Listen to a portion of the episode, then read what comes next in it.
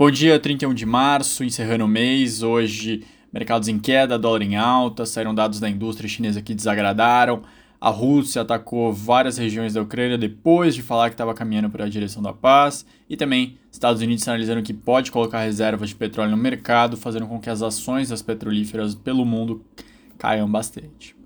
Primeiro, na zona do euro, saiu hoje pela manhã os dados de desemprego do mês de fevereiro que caíram para 6,8 dos 6,9 de janeiro. O mercado até esperava uma queda maior, mas de qualquer forma o indicador está caminhando para um plano de emprego no médio prazo de forma constante. A Eurostat estima que eles tenham 11,155 milhões de desempregados na região, uma queda de 181 mil na comparação com janeiro.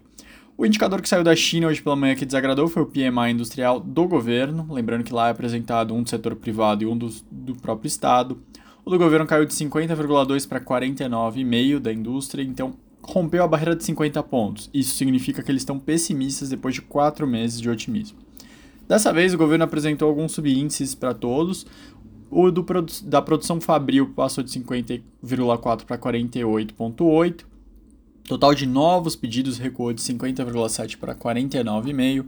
Os novos pedidos de exportação caíram de 49 para 47,2. Antes de entrar no Brasil, as notícias que vêm da China não são muito boas. O aumento de casos está acelerando, o que deve fazer as cidades ficarem mais tempo sobre algum tipo de lockdown por lá, atrasando pedidos, atrasando produções, enfim, isso vai respingar no Ocidente.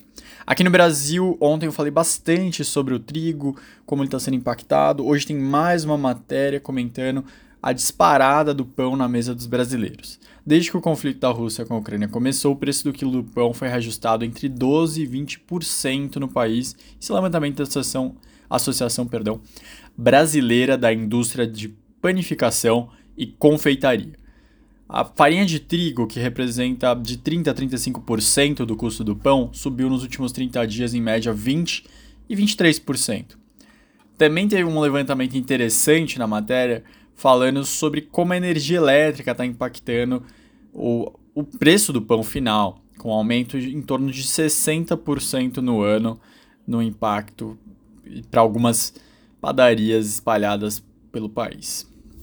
Saindo agora desse tema e entrando num levantamento da FGV com o IBRE sobre o impacto nas, na renda das famílias da pandemia depois da questão do primeiro olhar sobre as mais 600, 650 mil vidas perdidas, a FGV Híbrido estimou que são 16,5 bilhões em renda, por ano na massa que estão sendo cortadas. Os cálculos eles avaliam aquela a, a consequência das pessoas que não estão ou via trabalho ou via aposentadoria recebendo mais esses recursos, ou seja, isso foi retirado com as mortes excessivas via pandemia.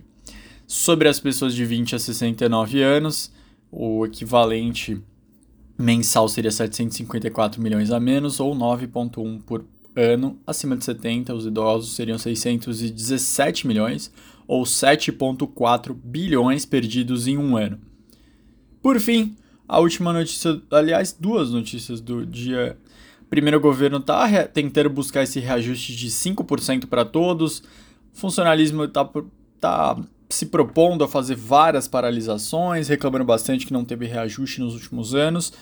O governo está sinalizando com 5%, mas a verdade é que não tem espaço orçamentário para isso. A equipe econômica teria que tirar 5 bilhões de despesas em outros, outras direções para dar espaço. Enfim, não está muito claro como vai resolver esse quebra-cabeça. A verdade é que o governo luta contra o tempo para tentar fazer até o começo de abril um reajuste para todo o funcionalismo público.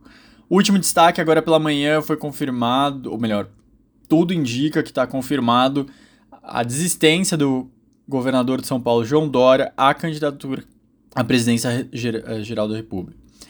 Ele também sairia do PSDB e ainda não está claro se ele se afastaria do governo ou não. Também ficou pare, aparentemente sinalizado que o Rodrigo Garcia deixaria o seu cargo é, por conta da movimentação. Enfim, são notícias preliminares, ainda tem muito a acontecer até o final do dia. Pode ser uma jogada para tentar conseguir mais apoio dentro do partido, mas a notícia que surge hoje pela manhã é essa, da desistência do pré-candidato. Eu me despeço de vocês, uma ótima quinta-feira e até amanhã.